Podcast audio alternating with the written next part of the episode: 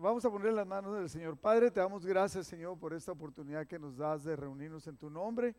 Te pedimos la guía y la dirección de tu Espíritu Santo, que tomes control, Padre, y que sea de bendición, que unjas mis labios en el nombre de Jesús. Amén.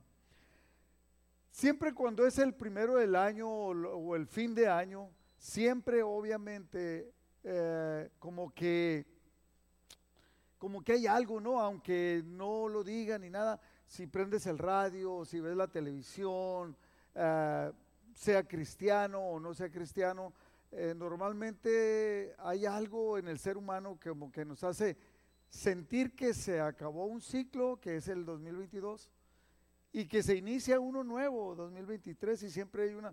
Yo sé que hay algunas personas que son así como tipo, iba a decir Grinch, pero no necesariamente Grinch, no, que, que que no, que no tiene por qué empezar y que los días son iguales y está bueno, pues está bueno, si tú crees así, pues está bien, ¿no? Pero, pero siempre hay algo así como que todos los propósitos, ¿no? Dicen aquí resolutions, de propósitos de año nuevo, qué voy a hacer, qué no hice, qué voy a mejorar. Por ejemplo, yo traigo la onda ahorita de mejorar la cuestión del diabetes. y me está sucediendo, ¿no? Pasaron varias cosas eh, que me hablaron por teléfono y me dieron un curso de cómo mejorar el diabetes a través de, teléfono. Personas que ni me conocen, pero ya me conocieron, ¿no? Entonces ya aprendí muchas cosas que no sabía y según yo ya había leído tres, cuatro libros grandes de diabetes y nunca había sabido lo que esa persona me dijo. Y, estoy mejorando. Lo que no mejoro es de la, de la, de la mente. Porque me tengo que inyectar la insulina 12 minutos antes de que, de que coma y se me olvida inyectármela y me la inyecto 12 minutos después de que come. Cosas así, ¿no? Pero bueno, y, este, eso y luego hubo otras cosas que me hicieron que hubiera una incidencia en, en eso. Bueno, entonces de repente tengo una expectativa diferente. Lo de siempre era la gente, pues quiero rebajar, quiero pesar menos, Ah, ahora sí, ahora sí voy a leer la Biblia. En, fíjese, en la radio la pasan, creo que, no sé, dura media hora la, lectura. Y dice, en tres meses terminas de la Biblia. Entonces, ¿por qué nosotros no a veces no podemos terminar, hablo en general, de leer la Biblia, ¿no? Génesis, el, el capítulo más ahora sí voy a mejorar mi carácter, ahora sí voy a ser un cristiano de verdad y una serie de cosas, ¿no? Y yo quiero darle siete consejos de vida aprovechando este, este movimiento, esta sensación, este sentimiento, siete consejos de vida que podamos nosotros eh, tomar y tratar de llevarlo a cabo, ¿no? Que va de acuerdo a la palabra de Dios. En Proverbios capítulo 24, versículo 16 ese es el primer, donde sacamos el, primero, el primer eh, consejo. Porque siete veces cae el justo y vuelve a levantarse. Mas los impíos caerán en el mal. ¿Cuántas veces? Siete. En la Biblia el lenguaje sencillo dice, no importa cuántas veces caiga, porque el siete se usa como un número perfecto. No que sean siete veces, no. No somos como los gatos, no tengo tantas vidas, no, no, no hay tal cosa.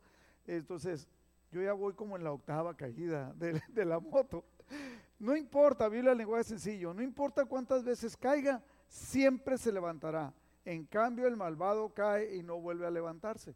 Entonces eso habla que nosotros podemos tener una expectativa de que las cosas van a, debemos de tener siempre esa actitud de siempre levantarme. Eh, siempre, no importan las circunstancias que haya pasado en mi vida, Siempre hay y habrá otra oportunidad. Tal vez cometí un error, tal vez abusaron de mí, se bloqueó. Eh, o sea, es imposible no caer. Todos nos equivocamos, todos cometemos errores, todos se pueden equivocar con nosotros. Es imposible que nosotros no fallemos y que las demás personas no fallen con nosotros. Ojalá que fuéramos perfectos nosotros en nuestras relaciones, y que los demás fueran perfectos también con nosotros, ¿no? Puse ahí un chamaquito.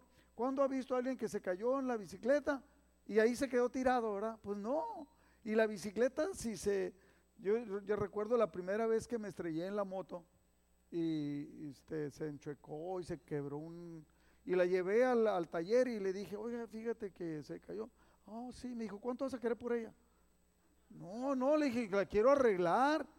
Ah, es que todos los que compran moto y se caen luego, luego, luego, luego vienen a traerla y la venden, la venden de regreso. No, no, yo le quiero arreglar porque me quiero seguir cayendo. es imposible no fallar. Y luego los siguientes consejos se derivan de Filipenses capítulo 3, versículo 12. Dice el apóstol Pablo, no que lo haya alcanzado ya, ni que ya sea perfecto, sino que prosigo por haber si logro hacer aquello para lo cual fui también asido por Cristo Jesús. Hermanos, yo mismo no pretendo haberlo ya alcanzado, pero una cosa hago, olvidándome ciertamente lo que queda atrás y extendiéndome a lo que está adelante. Prosigo a la meta, al premio del supremo llamamiento de Dios en Cristo Jesús. Y aquí se deriva el segundo consejo de vida olvidando lo que queda atrás. Esa es una actitud que nosotros, el cristiano, debiéramos de, adoptarla, porque la palabra de Dios nos lo da. O sea, olvidando lo que queda atrás, olvidando el pasado, que me ofendieron, que yo ofendí. Pablo, más que nadie, conocía los errores que había cometido. Decía, soy como un abortivo. ¿Por qué? Porque yo perseguía a la iglesia del Señor. O sea, cuando mataron a Esteban, yo estaba ahí consintiendo en su muerte, dice él. Entonces, concentrarnos en nuestros errores puede detenernos o en los errores de los demás. No, ¿por qué no vas? Te invitan a una fiesta, te invitan a una conferencia, ¿por qué no vas? No, pues es que un día alguien habló de mí. No, pues es que yo me equivoqué y un día hablé, de más. Bueno, olvidándome lo que queda atrás. O sea, Muchas veces nosotros este, nos llenamos de, incertidumbre, de cosas, y entonces lo que ya cometimos de error, más bien nos debe ayudar a no volverlos a cometer. Nos equivocamos en la familia, nos equivocamos en el trabajo, nos equivocamos con los amigos, nos equivocamos en la iglesia. Entonces, pero debemos tratar de, tratar de no volverlo a cometer y hacer un cambio. Muchas personas viven en consecuencia de su pasado. No, es que yo soy así porque así, porque me pasó esto. No, es que yo soy así porque me pasó esto. Yo conocí a una, una persona, una señora, que fue violada cuando fue chiquita. Fue violada. Y toda la vida vivió traumada, vivió adolorida, no perdonó y todo. Y hasta que murió y murió amargada y, pensando que Dios no era bueno porque lo que había pasado. Y conoció otra persona que también fue violada y que conoció del Señor y aprendió a perdonar. ¿Qué, qué pasa? Efectos. ¿no? Aprendió a perdonar y, y sí, yo oigo diferente. ¿Usted no? Yo, nomás soy yo. Cuando hablo de eso se me lo soy. Entonces, eh, e, esta persona vivió diferente, vivió contenta, vivió alegre. ¿Por qué? Porque es la actitud que tomas respecto a los problemas. Si la gente, volvemos a otra vez, la gente se va a equivocar, nosotros nos vamos a equivocar. La gente va a fallar, nosotros vamos a fallar. Entonces debemos de olvidarnos lo que queda atrás y hacer un cambio. Lo de ayer ya es pasado. Ya no puedo hacer nada. Digo, puedo hacer cambios, pero ya no puedo, ya no puedo detener lo que hablé, lo que dije, lo que se portaron mal. Entonces debe haber algo. Olvídelo, recuerde que no lo puede cambiar. Y entonces cambie su futuro. Eso sí lo podemos cambiar. Sí, esa es la parte que puedo cambiar. Vamos a decir que de repente una pareja el marido le dice, se da cuenta que la esposa le dice, es que tú me ofendiste, tú me trataste mal y desde entonces he sido infeliz. Ah, caray, no sabía. A veces los hombres hacemos cosas, somos muy inocentes y a veces no nos damos cuenta de lo que hacemos. y entonces, pero en el momento que me doy cuenta, parking, reversa. Y vamos acá, y ¿sabes qué? Y entonces como la Lupita le dice, hoy voy a cambiar. ¿Sí? Hoy voy a cambiar. Y el tercer, el tercer consejo es entender mi nuevo propósito. Dice la palabra de Dios, fíjese bien lo que dice, no es que ya lo haya alcanzado ya, ni que sea perfecto, en ninguno de nosotros es así, sino que prosigo, sigo adelante por ver si logro asir o ver si logro atrapar aquello para lo cual, el apóstol Pablo le quedaba bien claro, para lo cual fui también nacido por Cristo Jesús. O sea, cada uno de nosotros cuando venimos a, reconocer a Cristo como nuestro Salvador, debemos de entender que hay un propósito especial, que Cristo nos alcanzó a través de una persona, a través de una prédica, a través de la radio, a través de la televisión, como sea. ¿Por qué? Porque quiere un propósito. Y ese propósito lo tenemos que entender nosotros, para no seguir viviendo igual, para no vivir como vive todo el mundo. Cristo nos alcanzó para un propósito. Repita conmigo, Cristo nos alcanzó para un propósito. O sea, obviamente dice, dice claramente, para lo cual fui también asido, fui atrapado, fui, Cristo me tocó, Cristo me alcanzó para que pase algo en mi vida. Hay una nueva manera, debiera de haber una nueva manera de ver la vida en ese propósito. Entonces empieza a hablar de un nuevo sistema de valores ya no voy a vivir como antes. Ya Jesucristo me alcanzó para que yo sea diferente. ¿Sí? Entendiendo, entonces nosotros debemos de entender el nuevo propósito. Y luego viene en Romanos capítulo 12, versículo 2, versículo clave para todos los cristianos, dice, no os conforméis a este siglo, no vivan como vive la gente de este tiempo, sino transformaos por medio de la renovación de vuestro entendimiento para que comprobéis cuál sea la buena voluntad de Dios, agradable y perfecta. En la Biblia, el lenguaje sencillo, este mismo versículo dice, y no vivan ya como vive todo el mundo. Pero lo curioso es que casi todos queremos vivir como vive todo el mundo. Queremos usar la ropa como, o sea, así andan ahora, ¿no? Yo no les entiendo esa moda, ¿usted las entiende? Y se sienten soñados, ¿no? Porque traen la mitad fajada y la mitad desfajada. Cuatro hoyos del lado izquierdo, cuatro del derecho. Ya no vivan como... Fui a una boda cristiana. Ay, se me está acabando el tiempo. Fui a una boda cristiana y, los casó el pastor de jóvenes. No lo quiero criticar, ¿eh? no, no voy a pensar, pero me quedé tan sorprendido. Alto, galán, hablaba una manera bien bonita de predicar. La verdad, me quedé, dije, qué bueno eso este cuate. Estaba teniendo una mesita así y estaba atrás un traje, traje sastre le llaman, ¿no? Así que se ve el corte así impresionante. Y luego supe que era licenciado. Dije, oh, pues le ha de ir muy bien y sabe hablar muy bien. Y de repente se hizo para acá, para la ceremonia y el traje sastre le llegaba hasta abajo de la rodilla. Y no traía calcetines y traía zapatos así como tipo choclo, soclo, ¿cómo le dice? Dije yo, ¿qué le pasa? Si es pastor. Digo, pues dicen que de la moda lo que te acomoda, ¿no? Entonces, la Biblia en lenguaje sencillo dice claramente, ya no vivan como vive todo el mundo. Al contrario, cambien de manera de pensar, de manera de ser y de pensar. Y eso es para todos. Eso no es para ustedes y para mí y para el Jesse, no. O para los que están encargados de ministerios, para el gallo, no. No, dicen cambien de manera de ser y de pensar. ¿Qué cosas vamos a cambiar? De ser. Como éramos y cómo debemos de ser. ¿Sí? y cómo pensábamos y cómo pensamos, cómo debemos de pensar ahora. Así podrán saber, si ustedes cambian su manera de ser y de pensar, podrán saber qué es lo que Dios quiere, es decir, todo lo que es bueno, agradable y perfecto. Que esto es el cuarto punto, cambiar nuestra manera de pensar. Hemos hablado a través, estamos estudiando la palabra de Dios, estamos en el libro de los Salmos en la semana, en la mañana, y estamos hablando, y ¿sabes qué? Es que debe cambiar nuestra manera de ser y debe de cambiar nuestra manera de pensar. Y decía yo el otro día, miren, el problema es este, que no cambiamos. ¿Por qué? Porque, por ejemplo, le digo, eh, eh, eh, alguien estaba hablando de, del sentimentalismo que hay en la, en la iglesia, ¿no?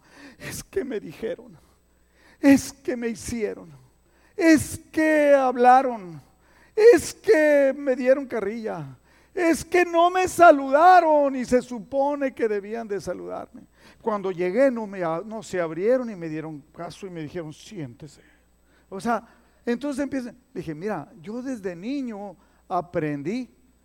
Yo, yo viví en un, en un barrio donde éramos, éramos bien carrilleros.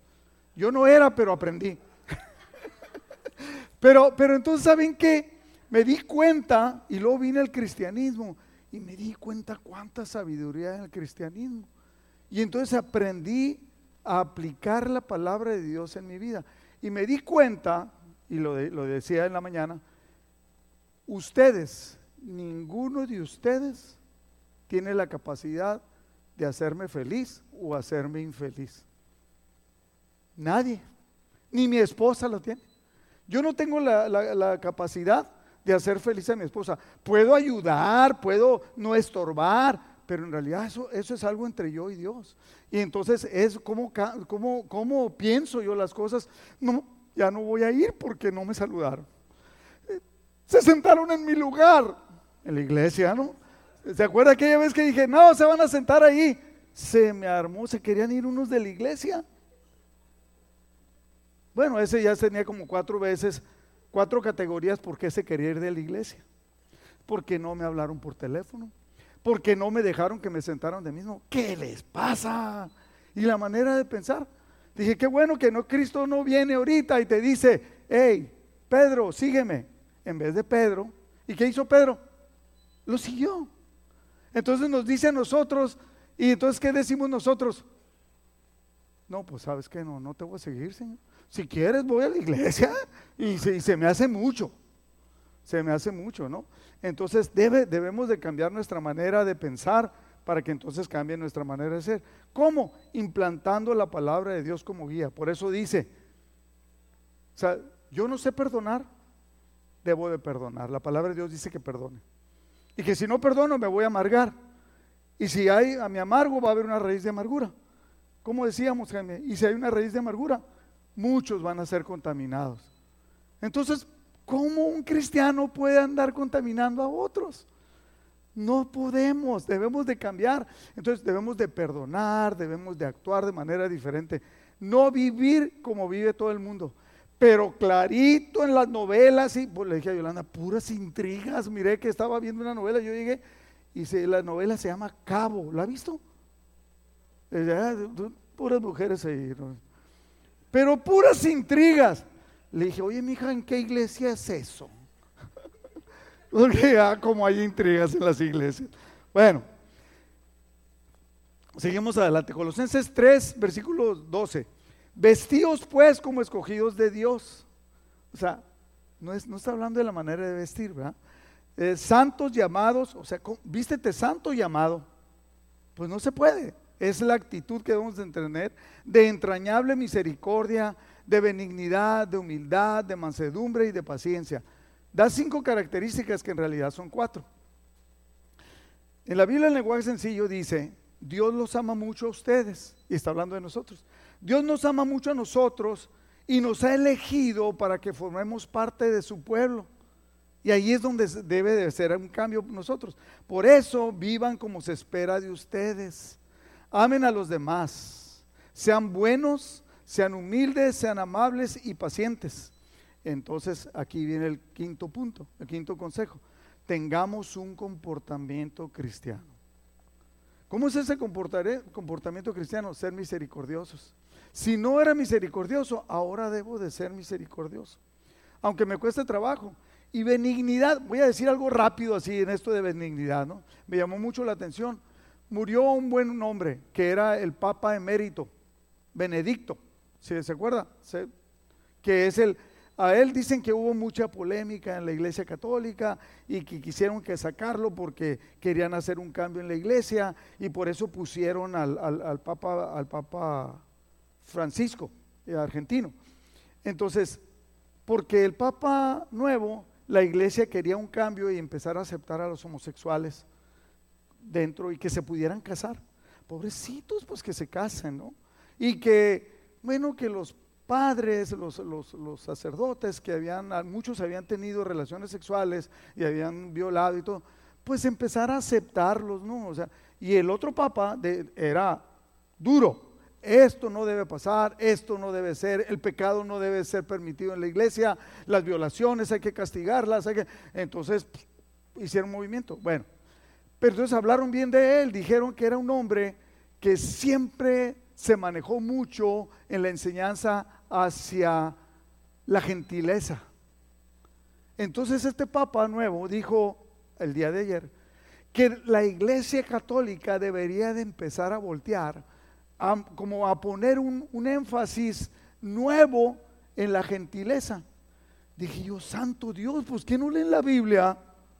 Si siempre ha estado ahí, la benignidad es uno de los, una de las características de los, del don de los frutos del, del fruto del Espíritu Santo, que es la benignidad. Y la benignidad es la gentileza, el ser gentil. Buenos días, ¿cómo está? Le abre la puerta, pásele usted, todo, todo aquello que es benignidad. Yo sé que hay uno así como con cara de sargento mal pagado, que no te abren la puerta, que no te saludan, que no te quieren saludar, que no, bueno, no vinieron hoy, pero y luego habla acerca de humildad. En, nuestro comportamiento cristiano es de humildad, no pensar que somos mejores que los demás. Y, la otra es la mansedumbre, ¿no? El, el, no reaccionar con violencia o con maldad a aquello que, que, a veces nos dan un trato duro a nosotros, ¿no? Este, como dicen, no, no, no pues está bueno, está bueno, está, está bien, pues si no quieres, no. O sea, todavía no encuentro, lo he estado buscando tengo tres semanas buscándolo. ¿En dónde dice o dónde puede decir que los cristianos debemos de ser corajudos y vivir con coraje y enojados? No lo he podido encontrar. Pero sí encuentro que seremos. ¿Qué es ser misericordioso? ¿Qué es? Mire, la misericordia lo voy a poner de parte de Dios. Dios es misericordioso con nosotros. Quiere decir que no nos da lo que merecemos. Entonces nosotros debemos ser misericordiosos. Es que se lo merece. Pero, ¿La misericordia? Y la paciencia. Terminamos con la paciencia. Tenemos que ser pacientes. Dígame quién, hace ratito hablaba, todos nos equivocamos. Todos cometemos errores, pecados. Tenemos malas actitudes, hemos tenido malas actitudes. Y entonces nosotros, los cristianos, tenemos que tener un comportamiento cristiano. Biblia el lenguaje sencillo. Colosenses 3:13 dice, sean tolerantes los unos con los otros. Todos entienden lo que quiere decir tolerante. Y si alguien tiene alguna queja contra otro, sean tolerantes. Pero si tienes una queja contra otro, perdónense. Perdónense así como el Señor los ha perdonado a ustedes. Todos entendemos el perdón de Dios para nosotros, ¿no? Y sobre todo, ámense unos a otros porque el amor es el mejor lazo de unión. Aquí llegamos al sexto punto. Sé un promotor de la unidad. La palabra de Dios lo está diciendo. Dice, todos debemos de ser tolerantes. Y, y el amor, la tolerancia y el amor hacia los demás, el trato hacia los demás con amor, es el mejor lazo de unión que pueda haber. ¿Sí? O sea, cuando yo... ¿Por qué? Porque en vez de hacerte un cuento porque te equivocaste y en vez de tomar represalias por lo que te equivocaste o porque hiciste mal, aún con que tú te hayas portado mal, con ganas contra mí, debo de ser tolerante, te debo de perdonar, debo de ser humilde, debo de ser misericordioso y no darte lo que mereces, ¿no? O sea, sino perdonar. Entonces, eso nos lleva a que nosotros, los cristianos, debemos ser promotores de la unidad. ¿Por qué? Porque el amor es el mejor lazo de, unión. Entonces, se bloqueó. ¿Cómo? Tolerándonos. Tolerándonos quiere decir, pues te portas mal, te portas mal, bueno, te voy a tolerar. A mí me encanta Yolanda conmigo porque me tolera. Este, perdonándonos. Hay personas que no he escuchado jamás que digan, perdóname. ¿Se acuerda de una canción de Camilo Sesto que decía, perdóname, perdóname, perdóname, más de lo que puedo dar, perdóname.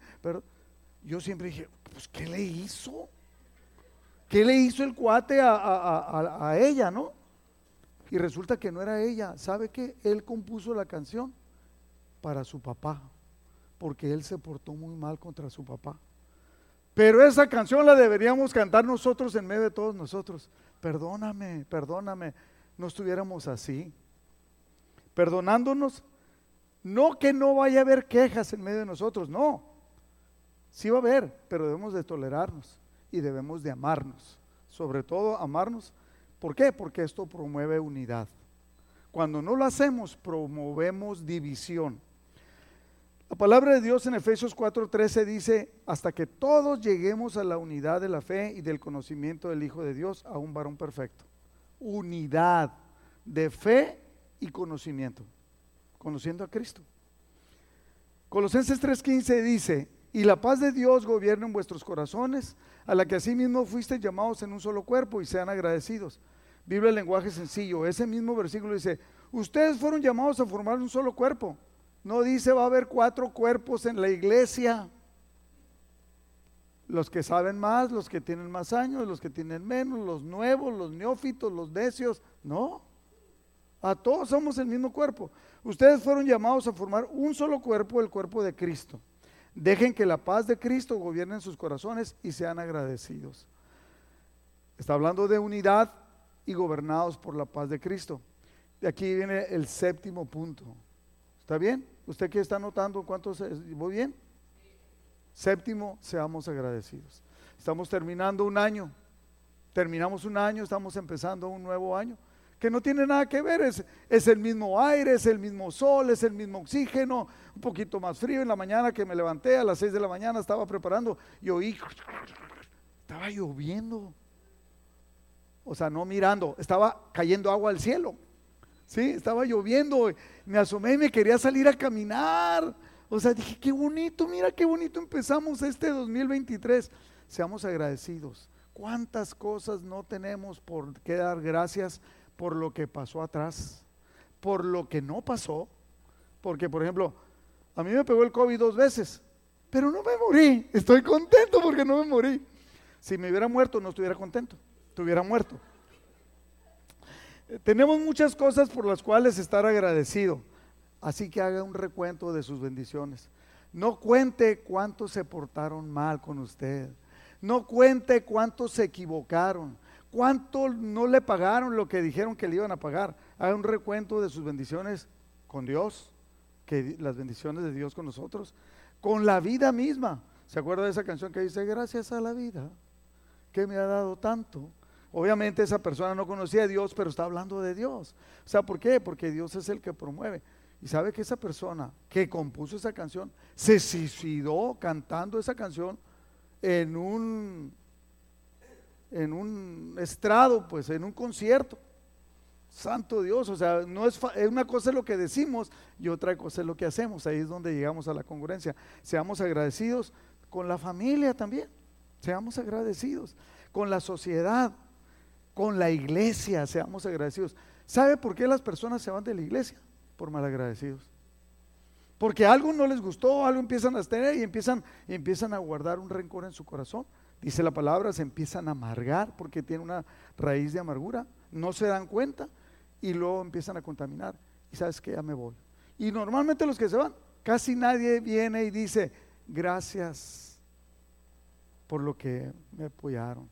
Gracias por lo que recibí gracias porque esto, gracias, no, nada. ¿Por qué? Porque no hay agradecimiento. Entonces, con la iglesia o con alguna persona, seamos agradecidos también con alguna persona en particular, que a veces puede ser nuestra esposa, puede ser nuestros hijos. Hay tanto que agradecer, contemos nuestras bendiciones. Ahí van los siete consejos de vida para terminar. Uno, levántate, siempre levántate. No importa que caigas, no importa lo que pase, levántate. Dos, olvida el pasado. Ya no puedes hacer nada por él. Puedes hacer algo por el futuro, todo lo que queda atrás. Tres, debemos de entender el propósito que Dios tiene para nuestra vida, para cual nos alcanzó para poder vivirlo de esa manera. Cuatro, cambiar nuestra manera de pensar. Dios no quiere que sigamos siendo lo mismo, que sigamos igual. Cinco, debemos de tener un comportamiento cristiano. Ese es un consejo que, o sea, no te fijes, no, es que aquel compa me cae gordo, fíjate lo que hizo, fíjate cómo me trató, no me cumplió, no, no te, tengo que tener un comportamiento cristiano, ¿no? Entonces, le decía yo, platicaba con alguien, digo, es que yo tengo una obligación como cristiano, no, no el pastor, yo como, como cristiano tengo una obligación, y es con Dios, y es con todos. No puedo vivir enojado, no puedo vivir vengativo, no puedo vivir amargado. La palabra de Dios es una vida, dice que tenemos una vida de qué? De regocijo. Regocíjate siempre, regocíjate. y luego, sexto punto, sea un promotor de la unidad. Y séptimo, seamos agradecidos. Si podemos tomar estos siete consejos, hacemos un coctelito con piña y nos lo tomamos y que empiece a funcionar en nuestra vida, va a ser una vida totalmente diferente. Amén. Vamos a orar. Padre, te damos muchas gracias, Señor, por lo que has hecho en nuestras vidas. Enséñanos, Padre, a entender todo lo que tú tienes para nosotros, cada uno de nosotros, y que podamos tomar tu palabra, que estos consejos son tu palabra, por lo que tú quieres en nuestra vida y que haya cambio, un cambio radical en la vida de cada uno de nosotros. Enséñanos a entenderlo, a aplicarlo y a vivirlo de una manera diferente. Que podamos ser congruentes, Padre. Te doy gracias. Yo te doy gracias por la vida de cada persona que se encuentra en este lugar. Que tu, que tu presencia sea poderosa en la vida de cada uno de ellos. Yo los bendigo, Señor, con la autoridad que tú me has dado. Te doy gracias por la vida de cada uno de ellos. Te pido que abras puertas, aquellas puertas que deben de ser abiertas, que cierres puertas, aquellas puertas que deben de ser cerradas Señor, que tu rostro ilumine su vida y traiga solución a cada situación que pueda haber en la vida de cada uno de ellos. Te doy gracias por la vida de cada uno de ellos, por aquellos que están a través del internet, que tú estés con ellos, que los bendigas, los cuides, los guardes en el nombre de Jesús. Amén. Denle un aplauso al Señor.